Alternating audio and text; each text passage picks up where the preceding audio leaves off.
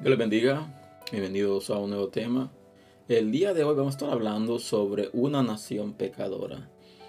Y vamos a estar estudiando lo que es el libro de Isaías, capítulo 1, versículos del 1 al 9. Es un texto bastante profundo, bastante complejo, lo cual revela diferentes enseñanzas, revela diferentes posturas hacia nuestro comportamiento para con Dios. Así que vamos a la palabra y dice el versículo número 1 visión de Isaías, hijo de Amós, la cual vio acerca de Judá y Jerusalén, en días de Usías, Jotán, Acaz y Ezequías, reyes de Judá. Algo que debemos tomar en cuenta es lo siguiente, si vamos al contexto debemos recordar de que el pueblo de Israel se dividió en dos. El reino, después de la muerte de Salomón, se dividió en dos. El reino del norte, lo cual se conoce como Israel, teniendo como capital a lo que es Samaria, y el reino del sur, lo cual está que se conoce como Judá, y tiene como capital Jerusalén, así que habían dos reinos. Hay algunos nombres de reyes, lo cual este, se escuchan en lo que es el reino del norte, pero también se escuchan en el reino del sur. Muchos dirán el mismo rey, no, son dos reyes diferentes. Por consiguiente, debemos de aprender a entender lo que es el concepto histórico, lo que es el contexto histórico. ¿Para qué? Para poder tener un mejor entendimiento de la palabra. ¿Por qué? Porque la palabra muchas veces se refiere a Israel, lo que es el reino del norte, y en otros casos se refiere a Judá, lo que es el reino del sur. Así que en, el versículo de hoy, en el texto de hoy, se refiere a lo que es Judá, el reino del sur. Dicho esto, dice de que Isaías recibió una visión, una visión de parte de Dios, y en la cual dice lo siguiente, dice el versículo número 2, oh cielos, oí cielos y escucha tú, tierra, porque habla Jehová, crié hijos y los engrandecí, y ellos se rebelaron contra mí. Lo que resalta este texto es lo siguiente. En primer lugar dice oí cielos. Después dice escucha tú, tierra. Está hablando en dos atmósferas. Está hablando de la atmósfera espiritual, lo que es hablando del cielo. Está hablando de la atmósfera terrenal, lo que habla de lo que es la tierra. Debemos recordar de que todo lo que se hace en el cielo se manifiesta en la tierra y todo lo que se hace en la tierra se manifiesta en el cielo. Hay una unión, no hay una división entre cielo y tierra, es un solo, es un solo complemento. Por consiguiente, debemos recordar de que cuando habla de cielo está hablando del ámbito espiritual, cuando habla de tierra está hablando del ámbito natural. Dice crié hijos y los engrandecí, y ellos se rebelaron contra mí, haciendo referencia a lo que es el pueblo de Israel, el pueblo escogido de parte de Dios, el cual fue escogido mediante Abraham, el cual iba a ser el pueblo, cual Abraham iba a ser la descendencia. Así que dice, los crié y los engrandecí, y ellos se rebelaron contra mí. Y si traemos este texto el día de hoy, vemos de que es bastante común hoy en día ver como personas, como hombres y mujeres de Dios, Dios los levanta, Dios los catapulta a un nivel mayor. Pero muchas veces se desvían, estando en la cima se desvían, comienzan a desviarse del Señor. Y no solo ministros, no solo hombres y mujeres de hoy en día. Si vemos atrás a la historia de lo que es la Biblia, la Biblia relata muchos hechos de personas de que se apartaron de Dios, se rebelaron. Así que no es nada extraordinario, no es nada fuera de lo común de que un hombre y una mujer se desvíen del camino después de haber conocido la verdad. Así que dice, el buey conoce a su dueño y el asno el pesebre de su señor. Israel no entiende, mi pueblo no tiene conocimiento. Este versículo número 3 es bastante complejo. ¿Por qué? Porque dados ejemplos, habla de un buey y habla de un asno. Cuando habla del buey está hablando de un animal de carga, un animal utilizado para la agricultura, un animal utilizado para arar la tierra, lo cual venía a traer sustento a la familia, a la casa. Cuando habla de asno, también trae referencia a lo que es el pesebre, habla de lo que es el hogar. Luego los asnos eran los eh, animales domésticos. Cuando hablo doméstico es porque eran utilizados para el uso doméstico, para em, caminar de un lugar a otro, para cargar, para estos quehaceres. Por consiguiente, dice, y dados ejemplos, dice, el buey conoce a su dueño. Comparando al pueblo de Israel, que era menos que un buey. ¿Por qué? Porque cuando dice el buey conoce a su dueño, está diciendo un buey, un animal utilizado para el trabajo forzado, conoce a su dueño. Y ustedes que son mis hijos, ustedes que son mis escogidos, no conocen a su Señor. Después dice el asno, el pesebre de su señor. Cuando habla de pesebre está hablando de lo que es la propiedad, lo que es la casa del Señor. Dice, el asno conoce el pesebre Señor, pero ustedes, siendo hijos del Señor, no conocen el pesebre. Pocas palabras, no honran la casa. Y después dice, mi pueblo no tiene conocimiento. Y esto es algo bastante profundo, bastante fuerte. ¿Por qué? Porque cuando habla de conocimiento no estoy hablando nada más de conocer la ley, conocer lo que es estatuto. Está hablando de lo que es tener un conocimiento pleno de lo que es Dios. No tener una intimidad correcta, no tener un temor, no tener la capacidad de poder discernir y entender cuando nos estamos apartando del camino. Cuando dice mi pueblo no tiene conocimiento, está haciendo referencia a que es un pueblo ignorante. Un pueblo que está en ignorancia, que está cegado, está ciego, está atado a diferentes em, costumbres, diferentes prácticas. Por consiguiente, habla de conocimiento. Si traemos el texto del día de hoy, vemos hoy en día muchas religiones, muchos eh, hombres y mujeres de que han logrado un conocimiento, un entendimiento de la palabra, pero este entendimiento lo han transversado, lo han tomado a conveniencia y se han conformado con un conocimiento. El conocimiento es bueno, es bueno conocer la palabra, es bueno indagar en la palabra, pero tiene que haber una relación con Dios. ¿Para qué? Para que no nos desviemos del camino, no nos confundamos y podamos entender y poder pasar a otro nivel y poder, y poder seguir estables y firmes en el camino del Señor. Así que dice el versículo siguiente, Oh gente pecadora, pueblo cargado de maldad, generación de malignos, hijos depravados, dejaron a Jehová, provocaron a ir al santo de Israel, se volvieron atrás. Bastantes conceptos, bastante despectivos sobre lo que es el pueblo de Israel. ¿Por qué? Porque dice gente pecadora. Después le dice pueblo cargado de maldad, generación de malignos, hijos depravados. Esto es algo bastante fuerte. Que Dios, nuestro Creador, nuestro Señor, se refiera a su pueblo, a su pueblo escogido, al pueblo por lo cual Él escogió de la simiente de Abraham. Decirle pueblo depravado, generación de malignos, es algo bastante fuerte. Pero también resalta, dice, provocaron a ira al Santo de Israel se volvieron atrás. Algo que resalta el texto, y si nosotros vamos a lo que es los jueces, vemos de que eh, el pueblo de Israel se desviaba, se iba en pos de dioses ajenos. Comenzaba a desviarse, comenzaban a apartarse, se comenzaban a darle de espalda a Dios. Pero entraba en un tiempo de esclavitud, donde eran sometidos, no esclavitud, un tiempo de opresión, pero oprimidos, comenzaron a ser este, perseguidos. Entonces ellos clamaban a Dios, y Dios en su misericordia mandaba a un libertador, mandaba a un juez, lo cual los libertaba de sus enemigos. Pero estaban bien un tiempo y cuando este juez ya no estaba, entonces comenzaban a desviarse nuevamente y volvían a caer en lo mismo. Y volvían a pedirle a Dios perdón, volvían a arrepentirse y Dios los perdonaba. Y Dios levantaba un nuevo juez para libertarlos de sus enemigos. Entonces vemos de que había un ADN en ellos, un ADN de esclavitud, un ADN de sometimiento, un, ADN de idolatría, un ADN que lo cual los llevaba a hacer las cosas malas. Y esto no es nada fuera de lo común. ¿Por qué? Porque recordemos que venían de, ser esclavos por más de 400 años, ser esclavizados por una nación idólatra, una nación de que tenía muchos dioses.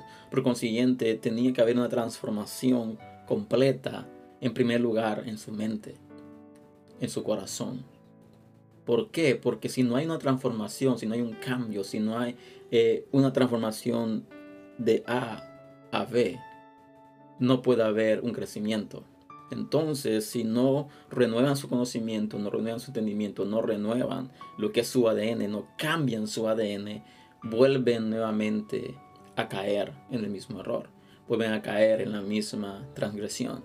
Así que Dios dice, provocaron a Santo Israel y se volvieron atrás. En pocas palabras, regresaron a la esclavitud, regresaron a estar atados, regresaron a volver a estar en la idolatría Así que dice el versículo siguiente, dice, ¿Por qué querréis ser castigados aún? ¿Todavía os rebelaréis? Toda cabeza está enferma y todo corazón doliente. Repito, este es un texto bastante profundo, bastante intenso. Son pocos versículos, pero hablan de muchas cosas. Aquí estamos hablando de gente pecadora, estamos hablando de gente rebelde, gente que provocaba ir a Israel, al Dios de Israel, perdón. Dice, pero hace una pregunta y le dice, ¿por qué queréis ser castigados aún? En pocas palabras, ¿qué hay en sus corazones? ¿Qué hay en sus mentes de que quieran ser castigados?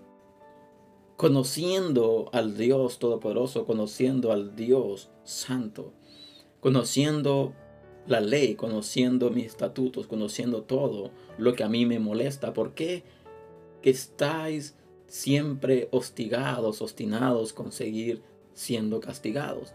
Pero también le dice, ¿todavía os revelaréis? En pocas palabras, si han visto mi ira, si han logrado ver mi enojo palpable, ¿por qué no se regresan atrás? ¿Por qué no vuelven en pos de mí? ¿Por qué no vuelven a mí? ¿Para qué? Para que no, no vuelvan a ser castigados. Llega un momento donde, y voy a hacer un paréntesis, eh, como cristianos muchas veces nosotros eh, llegamos a un punto de crecimiento, llegamos a un punto donde nos volvemos religiosos, nos volvemos personas religiosas, donde comenzamos a caminar por dones, por talentos y dejamos de tener esa relación con Dios. Entonces llega un momento donde comenzamos a desviarnos del camino estando dentro del mismo camino de Dios. ¿Cómo así? Cuando tú comienzas a caminar en el camino del Señor, cuando tú comienzas a tener una transformación, comienza a haber un cambio de mente, de espíritu, de forma de pensar, de forma de actuar, de forma de hablar. Entonces llega un punto donde tú comienzas, a tener un nivel de madurez alto. Pero comienzas a darle, dejar de darle importancia a ciertas cosas de que tal vez no son grandes, tal vez no son súper malas, pero son cosas de que no te están sumando, son cosas que no te están edificando. Entonces estas cosas cuando se acumulan, lo que hacen es desviarte, lo que hacen es contaminar la pureza que tú has logrado adquirir con el tiempo. La transformación comienza a degenerarse entonces comienzas a volverte atrás, comienzas a desviarte de la verdad, comienzas a caminar en contra de lo que es la misma verdad. Entonces vemos de que es necesario que nosotros entendamos de que debemos tener un crecimiento constante en el Señor. ¿Para qué? Para poder eh, seguir firmes y no desviarnos y no regresar atrás como muchos lo han hecho. Dice el versículo siguiente. Desde la planta del pie hasta la cabeza no hay en él cosa sana, sino herida, hinchazón y podrida llaga. No están curadas, ni vendadas, ni suavizadas con aceite. Aquí habla de lo que es el pueblo. Dice, desde la planta del pie hasta la cabeza no hay en él cosa sana. pocas palabras, están podridos por dentro. Están podridos.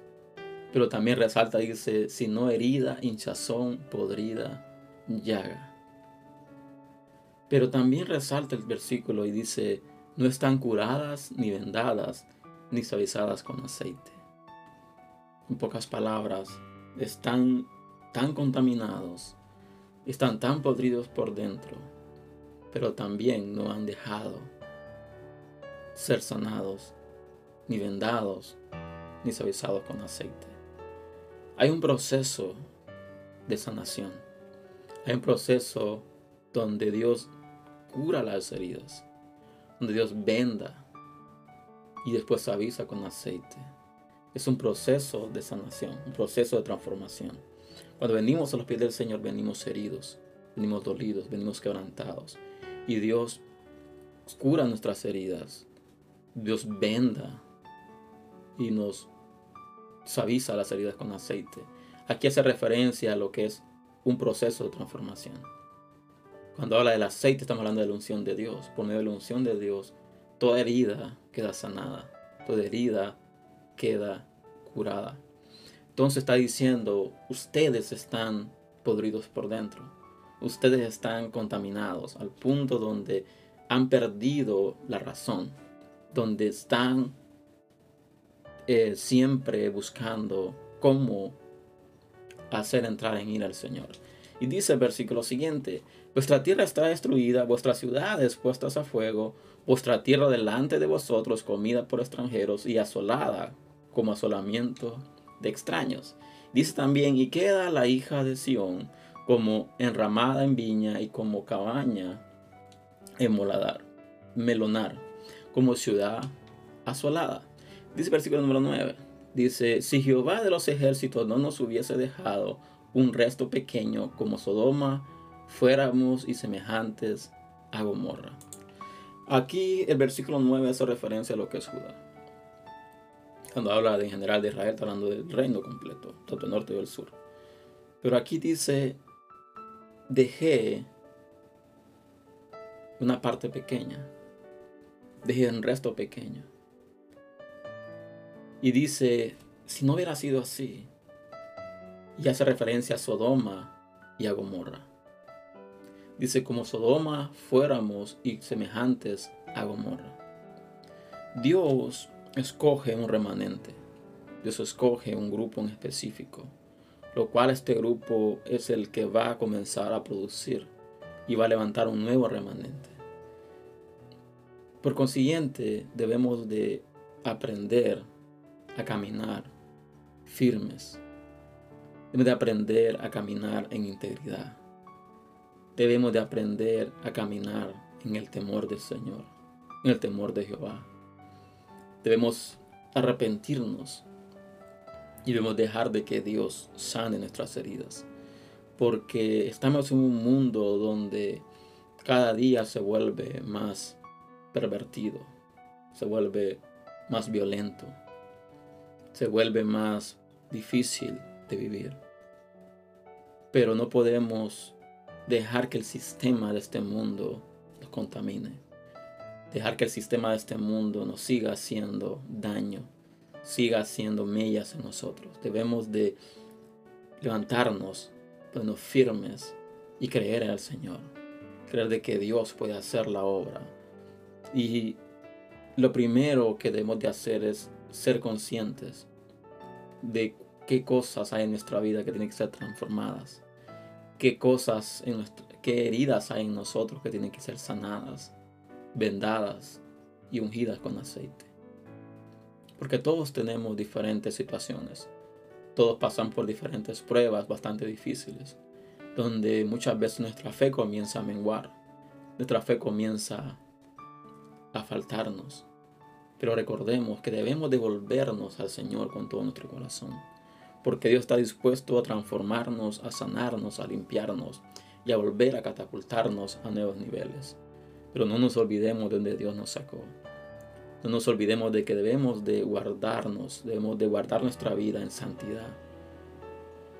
No la santidad estoy hablando de un sentido religioso, estoy hablando de un sentido de integridad, íntegros con valores siguiendo siempre la meta, siguiendo, guardando siempre los mandamientos, los estatutos. Somos imperfectos, sí lo somos, pero debemos ser conscientes de que nuestra perfección está siendo procesada. Parece que tenemos que llegar, somos perfeccionados hasta llegar a la estatura del varón perfecto Cristo Jesús. Así que este es el tema del día de hoy. Espero en el Señor que ha sido bendición para ti. Te invito a compartir este material si así lo ha sido. Te invito a suscribirte a este canal si no lo has hecho aún para más contenido.